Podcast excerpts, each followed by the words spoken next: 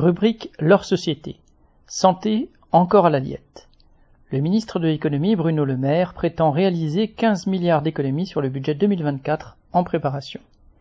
Ces services font courir le bruit qu'environ 1 milliard et demi d'euros seraient ainsi économisés sur les dépenses de santé de la population. Les patients devraient par exemple payer 1 euro au lieu de 50 centimes sur chaque boîte de médicaments et 2 euros au lieu de par consultation médicale, radiographie ou analyse.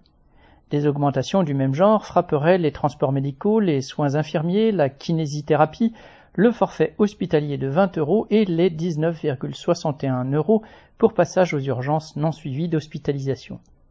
La raison avancée est qu'il faudrait réduire les déficits publics. Le déficit principal est celui du budget de l'État, creusé par les cadeaux aux industriels et aux financiers, en revanche, les économies évoquées concernent la sécurité sociale, financée quasi exclusivement par les cotisations des salariés, ce qui n'a jamais empêché l'État de financer, avec l'argent de la Sécu, de nombreuses dépenses à sa charge, tout en exemptant les bourgeois de payer. Ces annonces s'ajoutent aux attaques récentes contre les arrêts maladie, au manque général de personnel et de financement des hôpitaux.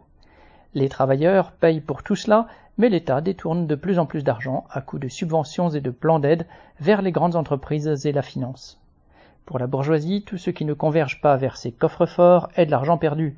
Pour les travailleurs, au contraire, l'argent, les dividendes, les actions, les fortunes des bourgeois constituent le véritable gaspillage social auquel il faut mettre fin.